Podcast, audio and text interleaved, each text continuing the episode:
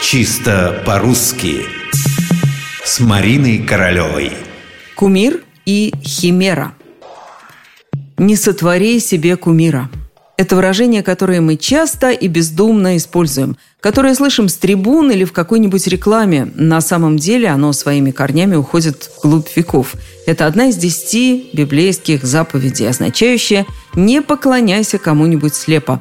Так, по крайней мере, мы понимаем это сейчас. Но откуда в русском языке взялось слово «кумир»? Не родственно ли оно другому слову – «химера»?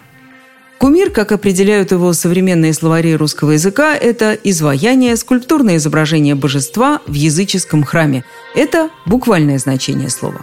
Мы же чаще задействуем переносное значение – предмет слепого обожания – преклонение. Слово «кумир» очень старое. Оно было и в древнерусском, и в старославянском языках. А вот что касается происхождения, тут есть разные версии. Одна из них, которую считают самой правдоподобной, такова – Слово «кумир» похоже на осетинское слово «гемиры», «гумеры», «гемеры» – великан, идол, а также дубина. Языковеды не исключают, что через грузинское слово «гмири» – герой-богатырь, оно восходит к племенному названию народа кимирийцев, аккадское слово «гемирри» – «скиф». Теперь химера. Так мы называем сегодня несбыточную, несуразную мечту, нелепую фантазию – есть ли хоть какая-то вероятность того, что пути кумира и химеры пересекались?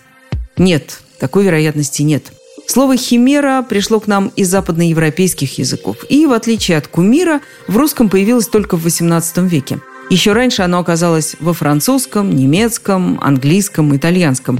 Первоисточником же его является греческий язык. Химера – огнедышащее чудовище с головой льва, туловищем козы и хвостом дракона. Кумир, как видите, эта самая химера мало напоминает –